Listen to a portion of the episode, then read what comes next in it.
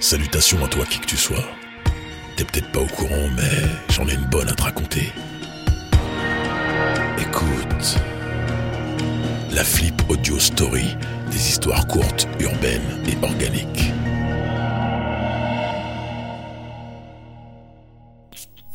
K-R-A-N.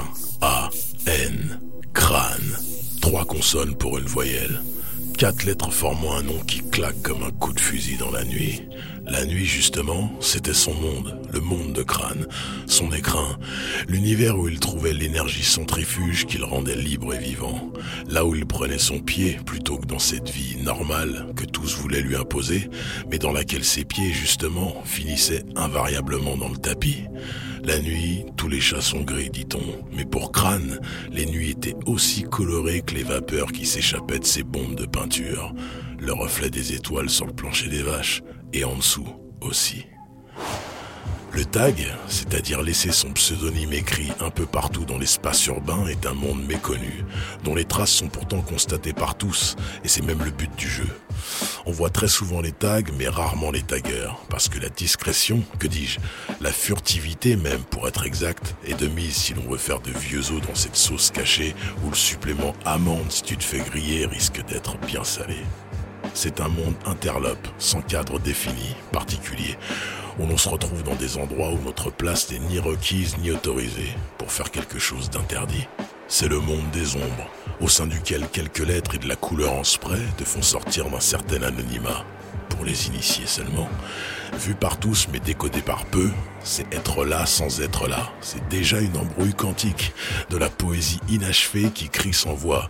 C'est rester derrière le mur, toujours alors. Autant le repeindre. Ne pas trop se montrer, faire ses affaires en loose dé avec la volonté affichée qu'on lui foute la paix, c'était tout crâne. Pour information, Thierry était son vrai prénom. Mais ça ne nous servira à rien de le savoir ici. Quoique, faut bien une identité pour chacun.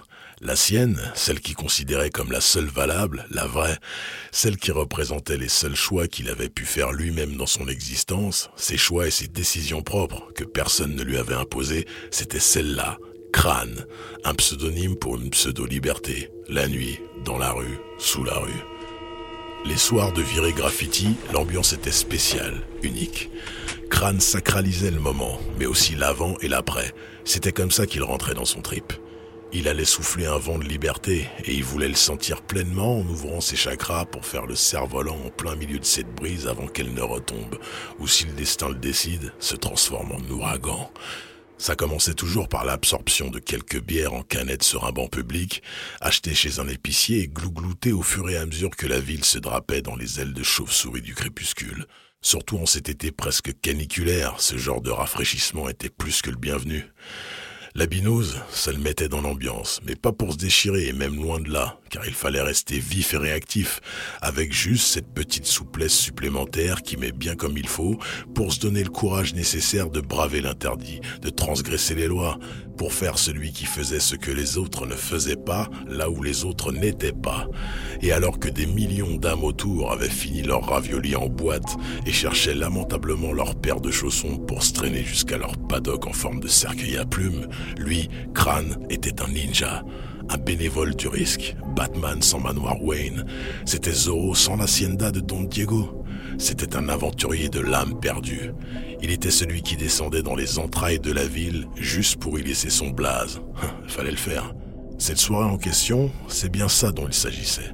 Se faire le dépôt des métros de cette ligne pas encore retouchée, si possible, mais surtout, le but de Crâne était de faire ce qu'on appelle des block letters, en chrome et noir. Traduction, de grosses lettres peu stylisées, avec un intérieur argenté et un contour foncé. C'était une façon de s'imposer plus lisiblement qu'avec un tag au très fin, un simple tracé à la bombe de peinture, et aussi une manière de prouver qu'on avait quand même eu le temps de faire une pièce qui ne demandait pas juste quelques secondes à exécuter. Ça prouvait qu'on était cool, qu'on savait où, comment et quand faire son truc sans se faire voir ni évidemment attraper. Crane avait une idée précise de ce qu'il planifiait lors de cette expédition. Il avait assez de bombes, contenues dans ces deux gros sacs de voyage, pour parcourir les couloirs du métro sur trois ou quatre stations après avoir déjà un peu peint sur les wagons stationnés dans le dépôt. C'était un terminus technique, situé quelques centaines de mètres plus loin que le terminus voyageur de cette ligne, et c'était évidemment une zone strictement réservée aux gens qui bossaient là. Entre ces quelques stations, dans les tunnels crasseux et obscurs des voies ferrées, Crane comptait réaliser un bloc letter de son pseudo, ces fameuses quatre lettres, sous les néons qui éclairent les parois du souterrain à raison d'un sur deux. Vu le litrage de pintoche qu'il avait avec lui, c'était jouable. Et puis, de toute façon, s'il devait s'arrêter quand plus rien ne pisserait de ses boîtes en fer, peu importe. Si c'était plus, tant mieux. Si c'était moins, tant pis. En occupant les murs de ce terrain encore vierge de la concurrence, notre tagger affirmerait sa place dans ce milieu. Un milieu où les protagonistes ne se croisaient finalement pas souvent, découvrant les faits d'armes des uns et des autres rétrospectivement sur le champ de bataille. À cette époque, il restait encore pas mal d'endroits à déflorer avec un jet sous pression ou un gros marqueur coulant à la mine épaisse. Les bandes se constituaient, l'émulation au sein du mouvement culturel dont ce genre d'activité provenait gonflait de plus en plus, le hip-hop, lui, se propageait partout, avec toutes les polémiques et controverses que ça impliquait, car le tag est-il de l'art ou simplement une action de vandalisme? Ça, est-ce que c'est du lard ou du cochon, de la couenne ou le bout du groin? Crane s'en battait bien les baloches avec des portes de saloon. Pour lui, tout ressemblait à du pâté naf, on peut le dire comme ça, hein. pas de problème. S'il s'était rapproché de cette pratique singulière, c'était pour le sentiment de liberté. Alors il ne fallait pas lui parler de règles éditées par on ni du respect d'un dogme qui lui semblait hermétique, loin derrière la grande flaque outre-Atlantique. Crâne, son truc, c'était l'adrénaline, le souhait de recouvrir la surface, être présent, être le plus audacieux, le plus fou, faire vite, faire beaucoup, en force et en puissance, comme on disait en ces temps-là. Et non courtiser les galeries à la mode ou passer tout un après-midi à peindre sur un mur légal avec des photographes et des petits fours autour. D'ailleurs, c'était la raison pour laquelle Crane était tout seul, tout le temps. La foule, les groupes, les crews, les possis, les autres quoi, d'une manière générale, ne constituaient pas sa tasse de thé du tout. Le thé, lui, il ne l'avait jamais pris à l'heure du goûter en famille. Il le préférait houblonné, bien frais, pas trop cher et avec des bulles qui font roter fort, avec l'écho provoqué par le vide autour quand on est solo, comme il aimait l'être, comme présentement sur son banc, à s'enivrer du moment en projetant son film personnel dans sa tête, juste avant d'en devenir le réalisateur et l'acteur principal. Il n'y a jamais de mal à se vouloir cumulard dans l'onirisme. Et là, il n'y a pas de plan, faut se laisser perdre, corps et bien corps et âme, même si rien n'est garanti ici pour le bien de l'âme, pour sûr. C'était le dernier rototo de la dernière canette. La température extérieure restait élevée pour un soir, mais avec un peu de chance, sous terre, il ferait plus frais, pourvu qu'on ne soit pas obligé de s'activer trop toniquement. Les dernières loupiotes des fenêtres environnantes s'effaçaient les unes après les autres du paysage. La cité devenait une maquette comme dans le générique de Téléchat. Le peuple allait scier sa bûche en attendant le réveil d'Amon-Ra.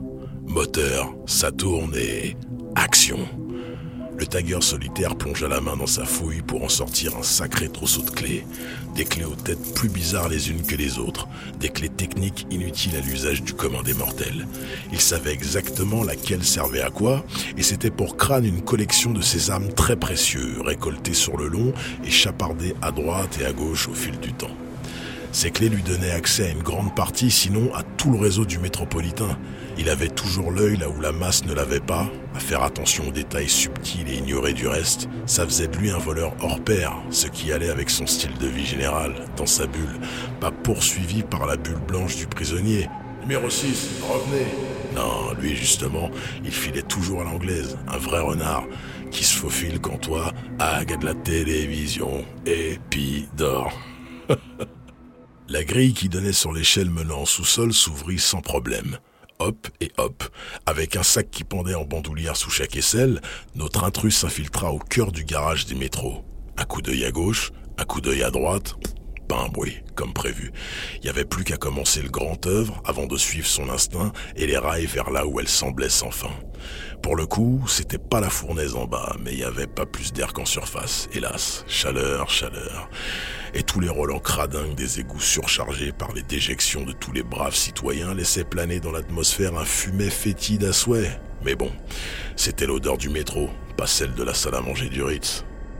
Le temps d'agiter un peu les aérosols, changer les embouts diffuseurs d'origine pour les remplacer par ceux des bombes qui servent à nettoyer les fours, pour un trait plus large, et Crane commença à faire ce qu'il aimait le plus, La sensation d'interdit mêlée au léger grammage d'alcool dans son sang, ainsi qu'à l'odeur de la peinture acrylique fraîche sous pression, commençait à le griser doucement et à chatouiller la naissance d'un orgasme mental. Et ça taguait, et ça taguait. Sur les wagons, il opta pour quelques punitions, c'est-à-dire plusieurs lignes de son nom, en rang serré, comme ce que les profs peu inventifs vous forçaient à écrire pendant les heures de colle au bahut. C'était bête et méchant comme technique, mais ça avait de l'impact et le délicieux goût ravageur de l'efficacité. Puisqu'il fallait être remarqué par les autres taggers, ça allait le faire. Les quelques rames inertes aux parois extérieures bleues et jaunes semblaient l'attendre pour servir de victime volontaire à ces expériences les plus inavouables. Si vous vous demandez si le tag apporte une sensation de domination, à s'activer sur un mur passif qui ne ressemblera plus jamais à ce qu'il était avant votre rencontre, ne cherchez pas la réponse plus loin. Crâne tagué en solo aussi pour cette raison précise. Pas de partage du plaisir, seul dans le labyrinthe à se battre contre le Minotaure. Le souffle régulier du gaz qui crachait les pigments au bout des gestes sûrs et déliés de notre homme n'était perturbé que par le rebondissement mou de la bille assurant un mélange homogène du liquide à l'intérieur des boîtiers en aluminium, objet du délit. Quand tout à coup, un bruit de cailloux qui s'entrechoquent, un son de poussière projetée résonna à quelques dizaines de mètres de lui du côté de la butée des trains, au bout du hangar. Totalement à l'affût, dressé sur ses pattes comme un suricate qui fait le guet pour protéger son terrier, Crane s'immobilisa totalement en inspectant la zone suspecte du regard. Il savait fort bien faire ça, passer de 100 à 0 et inversement. Ça avait toujours fait partie de sa nature. Au bout de quelques secondes, rebelote, les mêmes bruits louches doublés d'une sorte de cri soufflé très aigu. Hmm, ok, tout allait bien en réalité. Manifestation sonore absolument identifiée. Une bagarre de rats. Encore eux. Il les connaissait bien. Après tout, ils partageaient souvent le même environnement aux mêmes horaires. Bien connaître les potentialités des lieux où il évoluait n'était pas une option pour le jeune peintre urbain, c'était une obsession. Fallait surtout pas se faire serrer, ni temps ni argent à perdre en contrepartie de ces moments de clandestinité pleins d'émotions fortes. Et puis, il en allait de son honneur. Les sacs de voyage s'allégeaient au rythme du volume de peinture répandu sur les wagons, première et seconde classe, tous pareils, tous égaux. Il fallait néanmoins en garder assez pour passer à la deuxième partie de la mission, les block letters dans les tunnels. Parmi les nombreux dangers du métro, deux peuvent s'avérer mortels. Le mouvement des trains, ça paraît logique, et le fameux troisième rail. Ce putain d'anaconda en métal qui peut te transformer en merguez trop cuite si d'aventure ton corps décide de le relier à la terre-mère. Mauvaise idée en toutes circonstances, pas besoin de prouver quoi que ce soit. On croit Monsieur Edison sur parole dans ce cas. Il fallait surveiller sa position en permanence et ne pas déconner avec les 750 volts de cette rampe constamment sous tension. C'est pourquoi Crane s'accordait quelques bières avant de descendre, mais sans jamais se la mettre dûment. Le félin doit rester flex dans ses mouvements. Les choses se passaient jusque-là sans accroc, le kiff était total, et le tagger progressait dans le noir relatif sans encombre, juste un peu de sueur sous les bras à cause du temps chaud de l'été. Les parois s'offraient à lui vierge et sans aucune résistance, disposé à être marqué de son sceau pulvérisé pour porter sa propagande cryptée à la connaissance des détenteurs du secret comme à celle de la plèbe. Il agitait ses bras comme un magicien lors d'un rite maîtrisé sous les lueurs ternes des tubes fluorescents décrépits mais fonctionnels, effleurant, caressant presque la surface des murs tout en lui refusant le contact final qui crée le lien ultime, préférant les asperger à courte distance de son liquide opaque qui séchera conquérant. Il ne restait à crâne qu'un seul sac de bombes, et il approchait par les rails de la deuxième station sur son chemin. Il jouissait du moment présent, les mains dégueulasses et l'esprit concentré. Les stations représentaient un risque important. Du personnel y travaille parfois la nuit et il y a des caméras, des gens qui dorment là et des accès a priori fermés mais qui donnent quand même facilement sur l'extérieur. Comme dirait Yoda, passer inaperçu il fallait et continuer tout droit. La forte luminosité des quais se rapprochait de plus en plus quand des voix percèrent le bruit léger des pas de crâne sur le ballast. Des voix qui échangeaient sans soucier du volume émis. Hmm, pas bon signe. Car ceux à qui elles appartenaient se sentaient donc légitimes en ces lieux prohibés. Ou alors c'étaient celles de gens très imprudents. Trop vives pour émaner des clodos endoloris par la vinasse nocturne. Crâne, plaqué contre le mur du tunnel, entendit des pas dévaler les escaliers de la station vers le quai. Tendu comme un string au carnaval de Rio, il vit apparaître, du côté où il se planquait, le bout de paire de baskets en daim rouge, des chaussures de sport en cuir blanc et des genoux vêtus de jeans. Le langage utilisé et l'énergie des conversations qui résonnaient dans l'enceinte ne laissaient plus de place au doute. Une bande de taggers était descendue sur son plan. Merde. Comme par hasard la même nuit que lui. C'était une tuile pour Crâne. Ils allaient lui gâcher la fête, voire pire. Cet asocial n'était pas là pour taguer en goguette avec des partenaires quels qu'ils soient. Il n'était pas là pour partager le butin. Évidemment, cette ligne, alors très peu fréquentée par les aficionados du graffiti, faisait de l'œil à beaucoup, mais ne pas être le seul vrai premier, ça ne valait rien pour lui. D'autant plus que les taggers, il y en avait deux sortes, les proies et les prédateurs. Dans une époque où la dépouille était le sport national violent par excellence, sans compter les autres raisons de se battre, rivalité entre bandes, embrouilles gratuites, histoire de filles et lutte pour la suprématie du tag dans la ville, tout pouvait tourner vinaigre assez rapidement. Crane n'était pas peureux du tout et certainement pas le dernier à se jeter dans la bagarre si besoin, mais éviter cette mauvaise ambiance lui permettrait d'atteindre l'objectif de sa nuit. Les gars sur le quai étaient de la catégorie prédateurs, des mecs de banlieue, pétés au mousseux, quelques cadavres de bouteilles volaient sur les rails et dans la dynamique de tout niquer. Ça mettait des grands coups de pompe dans les armoires électriques en imitant les cris de Bruce Lee. Bref, du grand n'importe quoi. Ces cons-là, avec tout le raffut qu'ils étaient en train de faire, allaient se faire repérer, c'était cuit d'avance pour eux.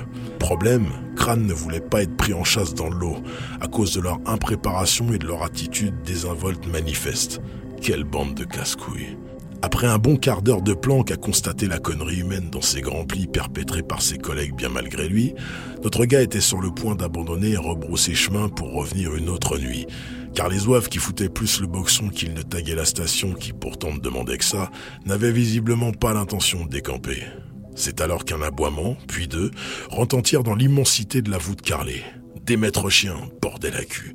Avec le tintamarre sur le quai, ça ne pouvait qu'arriver, sans compter les caméras qui voyaient le cinéma des autres couillons depuis le début. La sécurité privée de jadis, ça pouvait être pire que la police nationale. Ils n'étaient cadrés par presque rien et à l'abri des regards se permettaient parfois des dingueries. Leur clébard aux trousses, ça pouvait très mal tourner. Avec leur truffe, ils détectaient tout et tout le monde sans faire le distinguo. Les abrutis de la bande décampaient en désordre par les escaliers, quelques-uns dans les tunnels vers les prochaines stations et Crâne entendait les agents de sécurité, à deux comme à quatre pattes, se rapprocher très concrètement. Fissa Fissa, il tapa une pointe vers là d'où il venait, mais sans lâcher son sac de bombes au quart plein, car si une se présentait, il finirait ce qu'il avait commencé. Il n'y avait pas de raison, il n'était pas du genre à lâcher l'affaire facilement. Dans sa course rapide, il agrippa son t-shirt sur les supports de câbles électriques grosse section qui parcouraient tous les tunnels. Le vêtement se déchira comme un vieux mouchoir bas de gamme. Le torse à moitié nu, lui qui était blanc comme un cachet d'aspirine, était facilement repérable sous le moindre éclairage dans la pénombre. Il jeta son haillon et sans vraiment réfléchir, il se camoufla le corps avec une bombe noire. Il se taguait lui-même. Il peignit tout son buste et sa tête en noir en mettant une main devant ses yeux pour ne pas s'aveugler et se terra dans une cache pour jauger la situation, tout essoufflé. Il schlinguait la peinture et c'était bien car il avait ainsi la même odeur que son environnement fraîchement vandalisé. Les chiens perdraient sa trace. Soudain, un claquement impressionnant fendit le silence. Ça signifiait que le jus dans le troisième rail avait été coupé et ce qu'il craignait arriva.